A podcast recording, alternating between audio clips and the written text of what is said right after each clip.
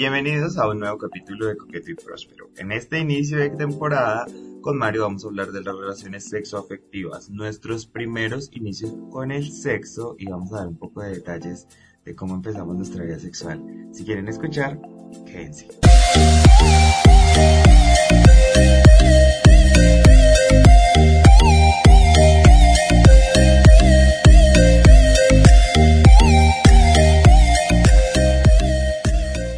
Muy buenas tardes, días, noches a la hora que nos estén escuchando. Bienvenidos a una nueva temporada y a un nuevo episodio de Coqueto y Próspero que estamos estrenando imagen y estamos estrenando tema de temporada. Bienvenidos. Hola mi bebé hermoso, Comi, ¿cómo estás? Hola amor, gracias. Y sí, me parece demasiado valioso que estés diciendo que estamos empezando una nueva temporada porque para esos que nos escuchan y nos han seguido, se han dado cuenta que eh, sacamos un episodio que grabamos en vivo en donde hablamos que era el final de la temporada. ¿Y por qué decimos que final de la temporada y no quisimos seguir como expandiéndonos? Pues porque queremos tener un orden. Algo que Mario, Alexander y yo carecemos y es el orden. Queremos tener un orden y en vez de estar hablando de temas tan dispersos, queremos empezar a enfrascar el podcast en temporadas hablando de un tema general y luego yéndonos a los específicos del mismo. Entonces en esta segunda temporada de este podcast lo que queremos hablar es de los 30 y las relaciones. Así es. Que me parece una gran temporada. Además porque, me porque nosotros todos los temas siempre los llevamos a los manes, a la familia, todos siempre los llevamos a las relaciones. Entonces, qué mejor que dedicarle toda una temporada completica, nuevita, con nueva imagen de Caru Loxart.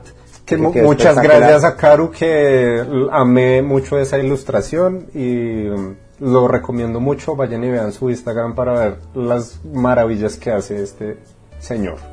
Es increíble. O sea, a mí, yo siempre admiraré el talento que tiene la gente que ilustra, porque me parece que es algo demasiado, es demasiado talento y él hace, él hace unas ilustraciones ahí bien, bien chéveres. Hace ilustraciones tiernas, hermositas, pero también hace sus cosas ahí sexizonas. Como... sí, yo he visto esas también. Y es como... Uh, usted, déjale alguna pregunta. ¿Usted fue niño raro que sintió algún tipo de atracción, eh, eh, sexualización por algún personaje animado? Sí. ¡Oh! sí. My God. ¿Por quién? Pues, ¿Quién, fue tu, ¿Quién fue tu sexual awakening? Pues, marica, cuando yo estaba como en noveno, o sea, digamos, que no es como que de esa época tuve mi, mi despertar sexual porque no, no desde más pequeño, pero como a esa época yo estaba viendo uno de mis animes favoritos que se llama Cowboy Bebop. Ok. Y ahí hay un personaje que se llama Jet, que es un man calvo, musculoso, barbudo, peludo y pues ya, ese, ese era mi amor platónico en ese entonces. Vea pues, y qué raro, porque, o sea, me encanta que fuiste todo, porque yo me preguntara como de niño, porque yo sí fui de niño, o sea, mi, mi amor platónico, así como te estás diciendo de Cowboy Bebop, que yo nunca lo vi, entonces no sé, no necesito la referencia. Amiga, es muy bueno, tienes que vértelo. Es que usted sabe que yo para el anime soy malo. Pero ese es y mi primero fue con mi película favorita animada, que es Mulan, y, y ver a Lee Chang sin camisa cantando Hombres de Acción, yo me sentí, sentí algo, sentí algo en el cuerpo. En, tu, en tu cococha. Eh, es que sentí algo como en, en, mi algo. Entonces, Lee Chang. ver a Lee Chang sin camiseta, yo, uff yo me sentí. Y uno de mis primitos, porque en esa época eh, en el Happy Meal venían los juguetes de, de Mulan y un primito tenía a Li Shang y yo era feliz viendo un pedazo de plástico con músculos. Yo decía, ¡Ah! Oh, tan lindo. Ahora que dices el muñeco de, de Li Shang, yo me acuerdo que en un, yo creo que en mi casa yo salí del closet a los 24, pero mis papás supieron toda la vida que yo soy gay porque en una Navidad me preguntaron que yo qué quería y pedí un Ken. o sea, ni siquiera un Max Steel, No, ni ni siquiera, un G.I. Joe que ese en ese entonces eran súper famosos o alguna mierda así. O yo me la pasaba viendo también en las tortugas ninjas y mm, no sé por qué no pedí un destructor o una, destru- o una tortuga ninja. No, un Ken. Marica, un Ken, o sea, el, el, el- yo siempre tuve esa pregunta de quién, o sea, quién compraba los Ken. Mario. Y ahí, ahí ya me di cuenta quién era el que compraba los Ken. Yo no tuve nunca figuras de acción, ¿sabe? Ya que lo estoy pensando, pero sí tuve como un gusto eh, por, por un muñequito que yo no sé si usted se acuerda de los muñequitos que uno mete como en una, como en un palito y jala una cuerda y huelen. Yo tenía como unos, como unos hados. Era una, era una pareja de hadas. Entonces era la hada y el hado. Y, y, y- y el hado estaba mamadísimo. O sea, era como el cuerpazo.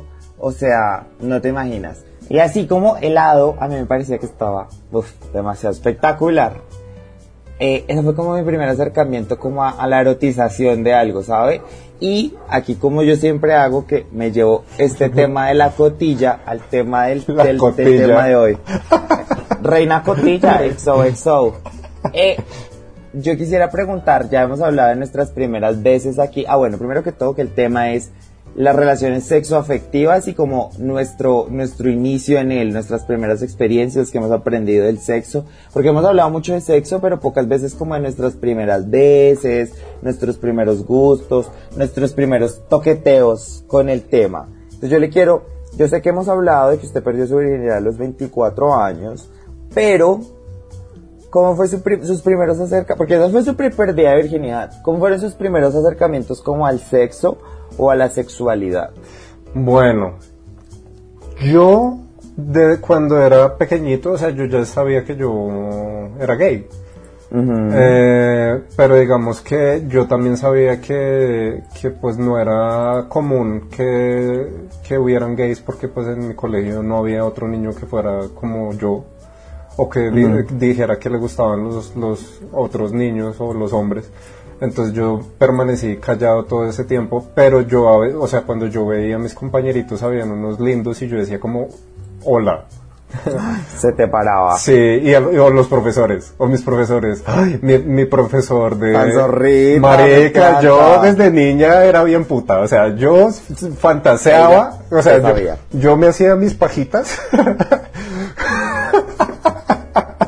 Deseando profesores de Sí. 60 años. Pues que mis profesores en ese entonces tenían como, como mi edad, o sea, yo quería... Sí, ya eran señor, gente grande. O sea, Sí. risa que para lo que cuando uno era niño, alguien que a uno le parecía que era muy grande, tiene la edad de nosotros ahorita, ¿no? Ajá. O sea, yo me pongo a pensar como, por ejemplo, mi papá me tuvo a mí a los 28, es decir, que eh, cuando yo tenía 6 años, que ya puedo tener un recuerdo de mi papá, mi papá tenía 34 años, que pues no es ni chimba, güey, Exacto. no sea, y yo, para mí mi papá era un señor muy adulto.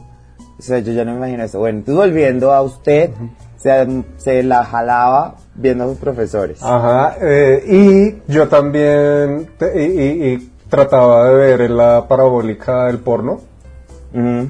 Pero esa parabólica que estaba... La para, el la Blu-ray. Que era como en Blu-ray y que era como en esta señal que se volvían, que se, como que se mezclaban las siluetas, ¿no? Entonces, eh, cuando como, como que en la señal como que cuadraba y uno veía como, eso es un pipí. Uno veía y una teta. Y uno...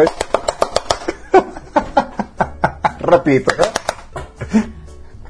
Ay, qué risa, sí, sí, lo, lo recuerdo muy bien. Esa, por The Film Song. Por The Film. Pero en The Film Zone. Era, era en film, The Film Zone, sí, creo que en esa época había un- el soft porn que todos vimos que era Emanuel.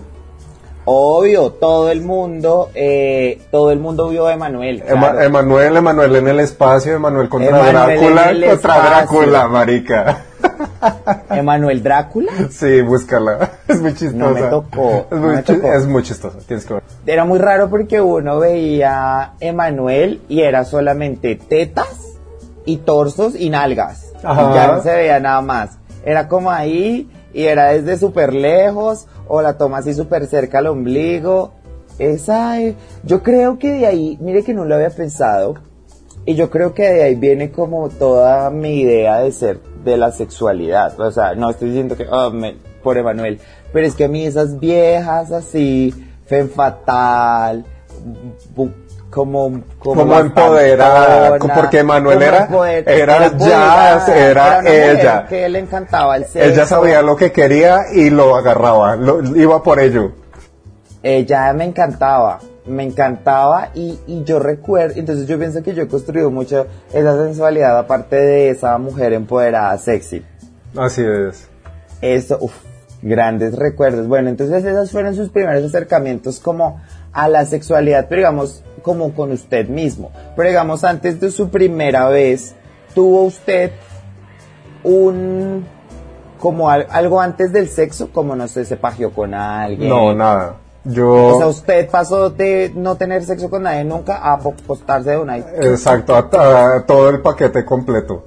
Sí, yo, yo digamos que antes de, de, tener mi primera relación sexual, yo había hablado con otros manes, había como morboseado por, por, por Messenger y esas cosas, pero en, en, en físico con nadie, nunca, jamás en la vida. Entonces, el, el primer man con el que yo me acosté también fue el, primer man con el que yo me di un beso, el primer man con, quien, con quien yo bailé, o sea, él fue mi primer todo. Ay, qué tierno. Pero mire que esto, esto habla mucho de, uf, marica, nos va a hacer sentir viejos a todos los que estén escuchando este podcast. Y es que, mm, que nosotros crecimos en una época en donde ser gay era un poco más diferente a lo que es ahora y aunque hubo gente que le tocó más difícil que a nosotros, pero a nosotros toda nuestra, todo lo que fue nuestro despertar sexual que pasa con la pubertad, nos tocó aplazarlo a cuando fuéramos grandes, porque en el colegio y todo como que eso no se vivió y esas experiencias como de el primer beso, la primera manoseada, todo eso se dio como desde otros canales, bien sea conociéndose con alguien por, por redes que pues súper peligroso, ¿no? Y nadie nos explicaba los peligros de ir a meternos a la casa de un desconocido o de conocer un desconocido por, por internet, ¿sabes? Y, y como que uno todas esas primeras veces fueron later in life, ¿no? Porque al principio como ese despertar sexual era uno solo y uno solo cagaba el susto. No, y digamos que, digamos que por eso yo siento que en mis primeros años saliendo con, con manes o teniendo relaciones con ellos, mi idea del amor era un amor muy romántico. Sí, porque digamos que yo no tuve en mi adolescencia la oportunidad de vivir absolutamente nada de eso, entonces digamos que en, en, cierta medida sí sentía como esa parte como un poquito atrasada, entonces digamos que yo creo que por eso mis primeras relaciones fue, fueron como enfocadas a la parte romántica, como ay, me quiero casar y vamos a vivir juntos y vamos a tener nuestra historia de amor. Tan bella. Mire, ay, qué, envidia. Y después me di cuenta que eso no, no pasa. que, que los manes son una mierda. Que los manes son una chanda. Solo quieren culiar y ya, solamente quieren eso. Pero es porque yo creo, que yo hace poco hablaba de eso, que seguimos pensando que debemos estar en estos como en estos parámetros de relaciones que vivimos creciendo, que la mayoría son relaciones heterosexuales, y pensamos que ese es el modelo de relación que deberíamos tener, ¿sabe? Y yo creo que también, mm, yo ya estoy como muy en el pensamiento de que si cuando vaya a tener una relación, creo que tendré mucho esa charla de una relación abierta, de esta sinceridad, de esta exploración en el sexo, porque ya me di cuenta que pues marica, querer tener una relación monógama es tratar de tapar el dedo, el sol con un dedo. Y, y no estoy, mire, si usted está escuchando esto y tiene una relación monógama, qué chimba por usted, lo aprecio y todo. Yo aquí estoy hablando es desde mí, porque yo sí soy más bien más bandida. Entonces a mí el sexo me gusta con la misma persona, pues chévere, sí me, me parece interesante el concepto por un tiempo. Pero ya después de eso yo voy a querer como que para volver a sentir deseo y satisfacción sexual, estar en otras prácticas. Digamos, a mí me pasó en mi última relación que me di cuenta de eso. Como de que yo, el sexo, como que es que lo que pasa es que, mire, yo con mi relación con el sexo sí es más bien diferente. Yo creo que usted tiene ese componente romántico que a mí me falta y yo hace poco me, como que me he dado cuenta, es que yo perdí la virginidad para salir del paso. Por ejemplo, Pero es que, perdón, te interrumpo ahí. Yo, yo a pesar de que yo pienso muy, mucho en el amor romántico y todas esas cosas, el día que yo dije quiero perder la virginidad, yo a este man le dije quiero, quiero que, que, que tiremos y quiero que tiremos ya. Quiero que esto, esta virginidad se me acabe hoy, porque quiero saber que eh, se siente culiar. Pues no se lo dije así, pero más o menos fue la idea. Entonces yo, a pesar de que yo tengo como esa sensación del amor romántico y todo eso, a mí me- También lo hiciste empoderada. no, y a mí me gusta culear. O sea, a mí me- gusta con todo. Que me escupan, que me volteen, que me hagan dar vueltas, todo, todo junto. O sea, Para que el, esté- el que esté escuchando, Servicio Social, a Mario lo encuentran en Twitter como Gafandal y le pueden mandar DMs diciéndole todo lo que acaba de decir que quiere que le hagan. No, a mí también, sino a lo que yo voy es que, por ejemplo, entonces yo creo que mi relación con el sexo al principio de mi vida se volvió que era como algo, eh, yo, entonces yo con el sexo creo una relación rara, ¿sabe? Y hasta hace poco que, que, que estoy explorando mi sexualidad desde una manera diferente y no como desde la satisfacción como de lo carnal, ¿sabe? O como el deseo más primitivo, sino más bien como desde un disfrute sé como afectivo, pero sin tener que decir que estoy enamorado de alguien, ¿sabe? O creo que es más como que estoy creando un vínculo con el sexo diferente que antes a mí me parecía que era como solo algo que pasaba y ya. Porque yo, o sea, ahorita estoy como en esta onda como de que haya una conexión, o sea, conexión puede ser cualquier cosa, o sea, conexión puede ser un gusto así súper sexual, no sé qué, pero es que yo antes follaba por, como por hacerlo, o sea, era como, ah, pues marica, se dio la oportunidad, why not? Pero de eso me pasó mucho como que me di cuenta que uno, pues, lo siempre, siempre por lo puta que he sido, he sido súper inteligente en el caso de que yo me cuido, me hago exámenes todo el tiempo, estoy checando, porque es importante, y recuerden todos los que estén escuchando esto, que importante siempre estar testeado de todo, no para las, de- o sea, no por cualquier cosa, sino principalmente por usted, porque en este momento se puede vivir con muchas de las enfermedades que se piensan como estigma, entonces, ahí, PSA. Entonces, pero también me di cuenta que no me daba mucho, entonces, como que ahora- ahorita mi relación con el sexo es, es diferente, ¿sabes? Como, como un placer, pero ya no es de lo carnal, ¿sí me entiende? sí, sí, sí.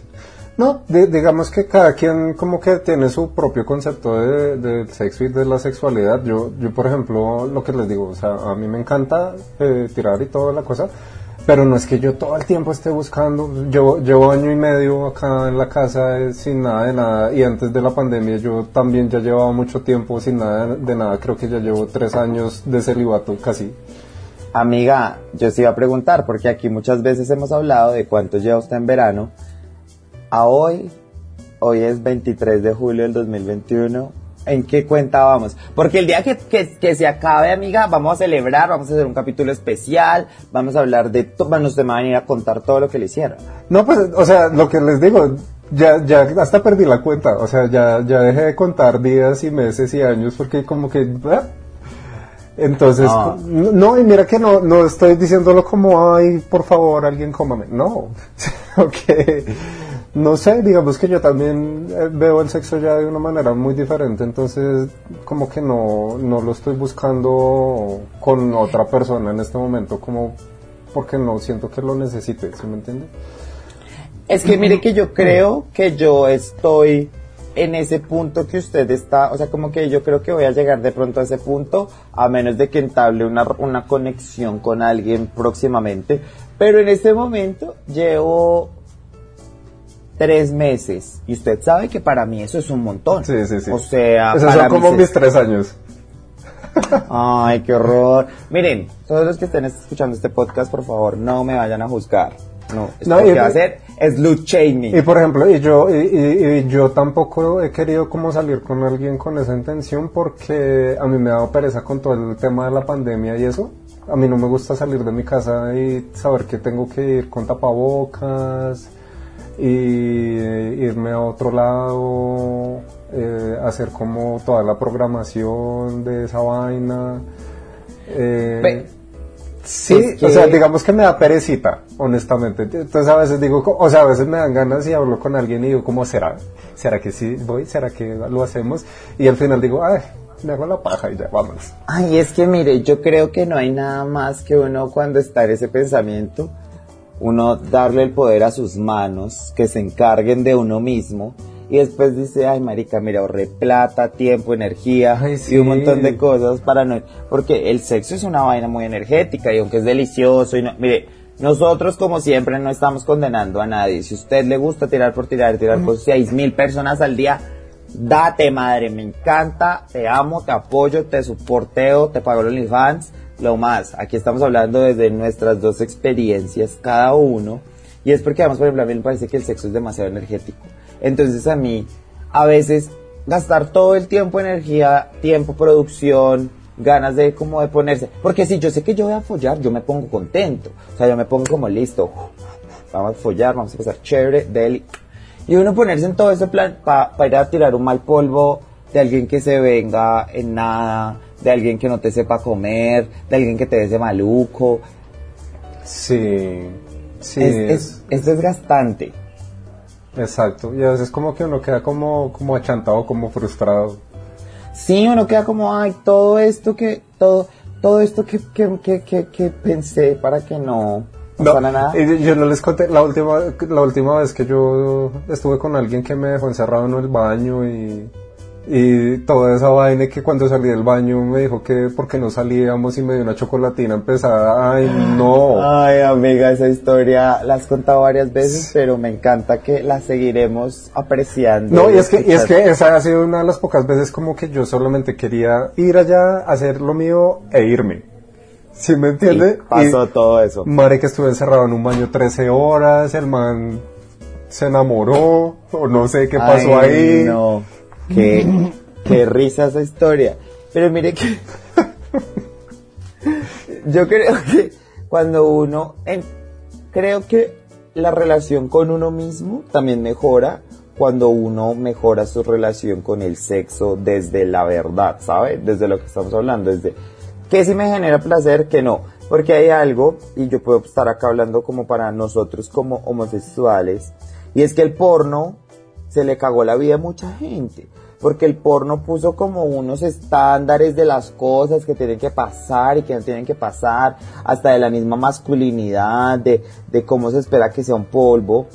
Que la gente cuando empezó a tener sexo, yo hablo pues de pronto de los millennials, que es el rango de gente con la que yo tengo, mantengo relaciones sexuales, pues se, se, se, se construyeron una idea que hasta es súper irreal, porque el sexo el sexo es chistoso, el sexo es incómodo, el sexo es, pues sabes, o sea, el sexo es muchas cosas. Y aparte entre, entre hombres, pues también el sexo es, completamente diferente y, en lo que tú dices pasan cosas, hay pedos.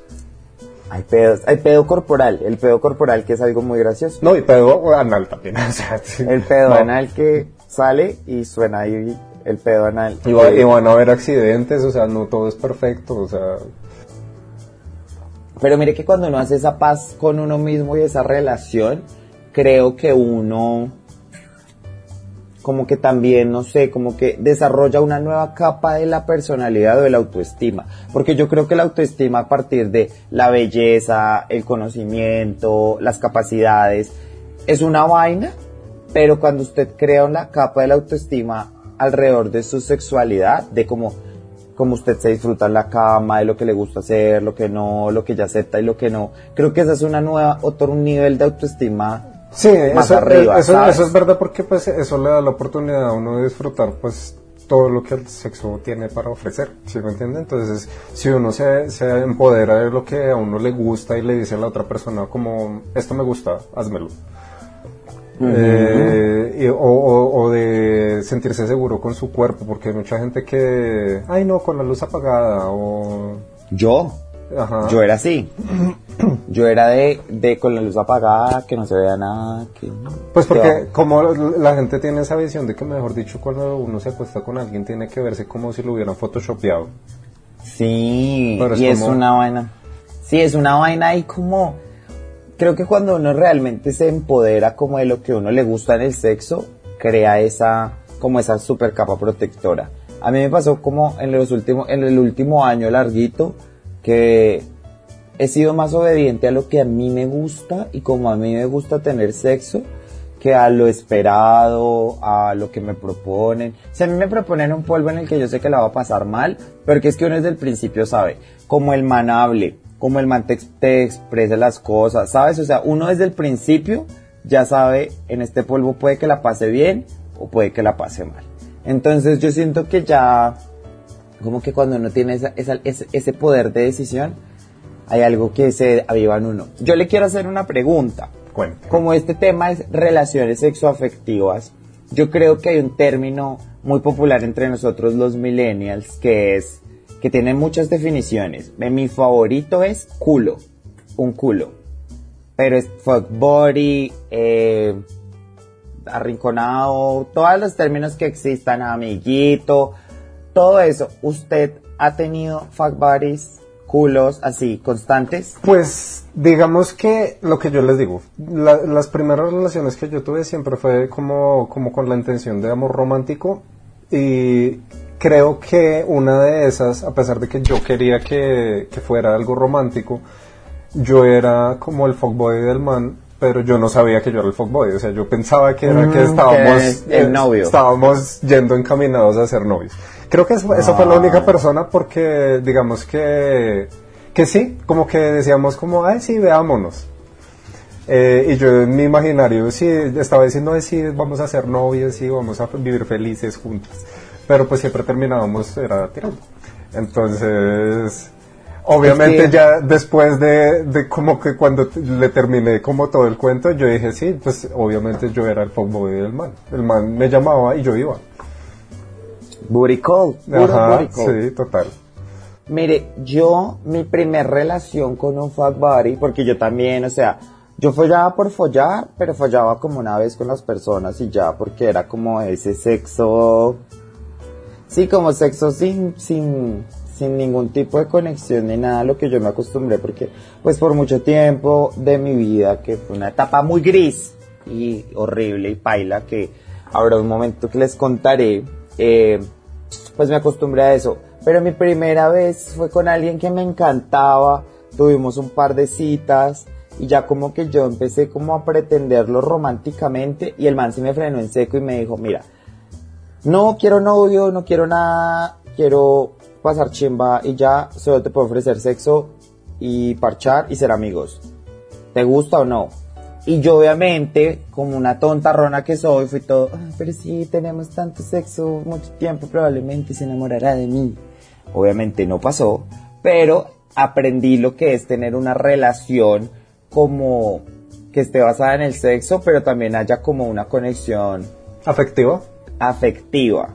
Y entendí que, digamos, y ahorita con el último man con el que salí en ese parche, eh, también comprendí que ese tipo de relaciones pues están en una chimba también, o sea, usted puede ser amigos en ese, en ese, en ese parche porque no hay nada más, como más, eh, pues no sé si es divertida la palabra, pero como más bacano, ah, tuvo todo anciano y bacano. chévere. Todo chévere, no hay nada más chirreado que uno tener, o sea, que uno en el sexo tener mucha confianza, ¿sabe? Y yo creo que, por ejemplo, eso no pasa con las relaciones, sino hasta un punto después de, no sé, dos, tres meses, que es cuando ya se empezó a normalizar que estamos follando los dos, donde se empezó a normalizar muchas cosas que pasan, porque al principio no es como esa, esa, esa, esa pasión, esa sexualidad, mientras que usted con los fuck buddies sí tiene como esa camaradería, por decirlo de alguna manera. Son, son amigos chéveres. Es que es un amigo que usted le dice, marica, hagamos esto, probemos esto, intentemos esto. Yo he tenido un, un few de fuck buddies de los que siempre me enamoro, que usted lo sabe. Yo siempre soy como, pana, me hice un fuck buddy, no sé qué, bla, bla, y después le digo como, no me voy a enamorar. Acto seguido, ¿qué hago yo? Enamorarme de la gente. Ella ya está ya planchando el, el vestido de novia. yo ya, tin, tin, tin, tin. Eso, pero creo que en este momento, no sé, no quiero hablar sin experiencia, sin escupir para lo alto, pero puedo decir que podría entablar una relación de ese tipo. Creo, que es más, me gustaría entablar una relación de ese tipo antes de que entablar cualquier otro tipo de relación en este momento de mi vida. Oh. Me- ¿Usted tendría un fuck buddy ahorita o...? No, o- no, mira que por eso yo nunca he tenido. Porque digamos que ese tipo de, de relaciones no, pues no me llaman la atención, lo que te digo, o sea, me da, me da como cosa de pronto tragarme de la otra persona o que esta persona se trague de mí y yo no le corresponda, porque pues, o sea, tam- puede ser de, de ambos lados. Y, y digamos Eso que, pasa. que, que yo ya habiendo estado en una situación así, en la que yo efectivamente era el fuckboy y el otro man estaba pues convencido de eso y yo en mi- estaba en un imaginario, dije no quiero vivir eso ni hacérselo vivir a alguien más. Es que yo creo que para eso lo importante es hablar las vainas, ¿sabe? Como ser sincero, decir, mira, esto no va a pasar más de aquí que allá. Yo creo que también hay un Sí, estigma muy comi, grande. sí, comi, pero a pesar de que uno hable esas cosas, uno no, o sea, yo no decido Sí, no enamoro, enamorarme. ¿sí me entiendes? O sea, eso ya es algo como... Pero, pero ¿no le parece a usted que si usted tiene las cosas claras desde un principio también sabe hasta dónde, o sea, sabe que el golpe no va a ser tan duro? Digamos, por ejemplo, a mí me pasó con la última persona que salí, que yo sabía que no me podía tragar, me tragué, pero al yo saber que no podía hacerlo, cuando todo pues pasó por el orden de cosas que tenía que pasar, que era que no, pues no siguiéramos saliendo con esta persona, pues marica, lo que para mí, lo que para mí no fue tan duro, o sea, sí me dolió, pero no me dolió tanto. Entonces, ¿no cree usted que de pronto uno teniendo esa claridad, pues el golpe es menos hijo de puta? No sé, no sé por qué es lo que te digo. Cuando yo estaba con este man, él también me dijo como, no somos nada. Eh... Y usted igual. Y yo, sí, no, perfecto, todo bien. Pero yo allá en mi fantasía, yo dije, Sí. algún día se va a enamorar de mí. Es que uno tiene que también, yo creo que también eso es en parte la otra cosa. Uno tiene que tener como, yo estoy capaz de entablar esta relación con esta persona de esta manera o la puedo cagar. No, igual, igual, yo creo que también en ese momento yo tampoco tenía como la madurez que de pronto pueda tener ya en este momento, porque ese- ¿Quién quita? esta era la segunda persona con la que yo salía. Entonces, Amiga, ¿quién quita que pueda ser capaz de tener una pero mira relación? que, o sea, no es, no es que no haya tenido oportunidades, porque... Ah, porque a mi amiga le cae todo el mundo, amores. Pues Ustedes tampoco. no crean que es que ella no es una mujer. Ella no tira es porque no quiere. Tampoco, Porque- o sea, no, digamos, digamos que sí, me, me han propuesto como cosas así y eso, pero a mí me da pereza, a mí me da pereza porque no, no sé, no sé, siento que quiero enfocar mi energía en otras cosas en este momento y pues es que no se la sí. quiero dedicar a otra persona y no sé, puede ser egoísta o, o no sé, egocéntrico, pero creo que en este momento así como estoy, estoy bien. Me parece, me- es que es eso, es que es cuando uno encuentra lo que yo estaba hablando y es eso. Uno encuentra su comodidad con uno mismo y con lo que uno respeta y uno como que lo hace feliz en ese tema, como que uno ya no tiene esa necesidad de sexo, sexo, sexo, sexo, sexo, sino es como, ay marica, ya, ya, Sí, no, no sé, no sé, digamos, yo creo que cuando vuelva a pasar, pues chévere y todo, pero no sé. ¿Qué tal no le guste, amiga? ¿Qué tal la próxima vez que tenga sexo usted diga, Soy hetero. Me, volví amiga? heterosexual. La sexualidad, mire, la sexualidad es una cosa que se mueve tanto como la, no, pero no. No, yo lo digo por molestar, soy gay, muy gay, demasiado gay. No. Bueno, amiga, me encanta ya como para concluir este tema. Dígame usted de su relación con el sexo, con las relaciones sexoafectivas, de todo este tema, ¿qué es lo que más le ha quedado para usted o qué es lo que el, aprendizaje más grande que ha tenido de toda su relación con el sexo y las relaciones sexoafectivas? Mm, bueno, yo creo que para mí es lo que yo ya creo que he repetido como hasta el cansancio y es el hecho de que mm, al aceptar mi sexualidad y las cosas que me gustan en el sexo, me volví una persona más segura. tanto en tanto en el sexo que ahora lo pues ahora como si tuviera. Pero o sea ya lo, lo, lo, lo disfruté o lo disfruto más ahora que antes por eso mismo porque ya soy capaz como de expresar las cosas que me gustan y las que no y y, y saber cómo disfrutar el placer que está teniendo la otra persona como parte del- de mi propio placer Eh, eso me parece muy importante y creo que es lo que más he sacado de eso. Me encanta, me parece bastante, lo hemos repetido un montón de veces, pero creo que cada vez como que uno explica o, o, no sé, como que se empiezan a abrir nuevas hojas de lo que hemos dicho, ¿sabes? O sea, como que uno empieza a expandir más por qué esta relación con la autoestima o de dónde viene, que viene como desde la aceptación real de uno. Porque es que la gente, yo creo que acabo de dar un juicio de valor, pero yo creo que mucha gente piensa que eh, usted o yo tenemos el autoestima que tenemos en este momento porque correspondemos a una imagen hegemónica que se nos pueda poner al lado, porque no lo podemos negar. Usted es un hombre guapísimo, de barba, musculoso. Y yo soy un man de, de, tatuajes, ¿sabes? O sea, yo sé que yo encajo en una, en una belleza, pero nuestra autoestima no viene de eso, no viene de la imagen per se, probablemente si hay un porcentaje, pero viene más es como de aceptar todo lo que viene de más con eso, como eh, lo que nos gusta y lo que no, aprender a ser honestos con nosotros mismos, que yo creo que hemos hablado muchas veces que crecimos en deshonestidad con nosotros, que ahora que nos respetamos y que realmente nos ponemos primero a nosotros, es de ahí donde viene uno esta sensación de I'm that bitch, todo me empodera, todo me construye. Que no, que es más bien, es un estado es un estado de, de, amor propio tan grande que uno lo enfoca en otros sentidos. Es muy cierto, es muy cierto. Y que la gente a veces malinterpreta con sobradez, me encanta decir esto, que la gente entienda que cuando alguien se ama y se respeta y se quiere mucho, escuchen de dónde viene porque a veces la gente tiende a juzgar a la gente pensando que es sobrada o creída, cuando realmente es gente que se ama un montón, se aprecia y que lo más importante es que usted también puede llegar ahí usted también puede llegar a decir, me amo, me encanto con todo lo que soy, con todo lo que tengo, con todo lo que me empodera, porque esa voz está en uno, simplemente hay que callar a los demás.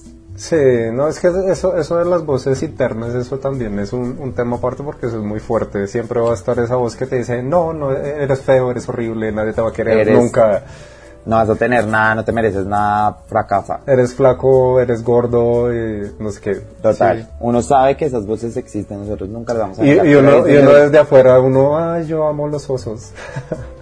y uno desde afuera siendo incoherente con la vida, con todo. Uno, uno es un, un jugado de incoherencias, pero las incoherencias será un tema porque obviamente me gustaría que hablemos de eso, las incoherencias, porque a veces nosotros aquí venimos y hablamos y y, hay gente que piensa que uno, ay, sí, se las cree todas, se las sabe todas.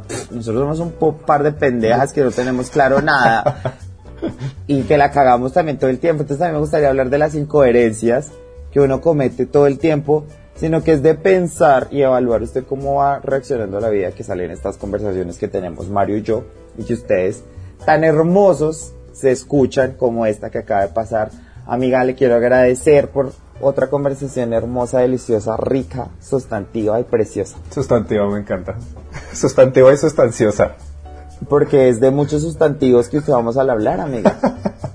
sí, amiga, sí, sí, no, como siempre, muy chévere hablar contigo, empezar esta nueva temporada y que sean muchas más y que la gente que nos siga escuchando pues siga con nosotros y agradecerles todo el apoyo que siempre nos dan eh, no se olviden de seguirnos en nuestras redes sociales. A mí me pueden encontrar como Gafandalf, de las gafas grandes en Twitter y en Instagram. A Comi. A mí me pueden seguir en mis redes sociales como Comino-Gómez en Twitter y Comino- en Instagram y en TikTok. Decirles que sí, como dice Mario, esta nueva temporada se viene con todo, venimos más recargados. Miren, Ustedes no lo saben, pero ya tenemos planeados todos los temas, todos los invitados, todo así súper cronogramado, porque venimos con toda para esta nueva temporada. Entonces, nada, darle las gracias, como usted dijo, y a usted, como siempre, madre, me encanta escucharlo. Te amo. Y para todos ustedes, que se den muchos besitos de a tres. Ojalá pronto conmigo, que ya estoy vacunada. Besitos de a tres.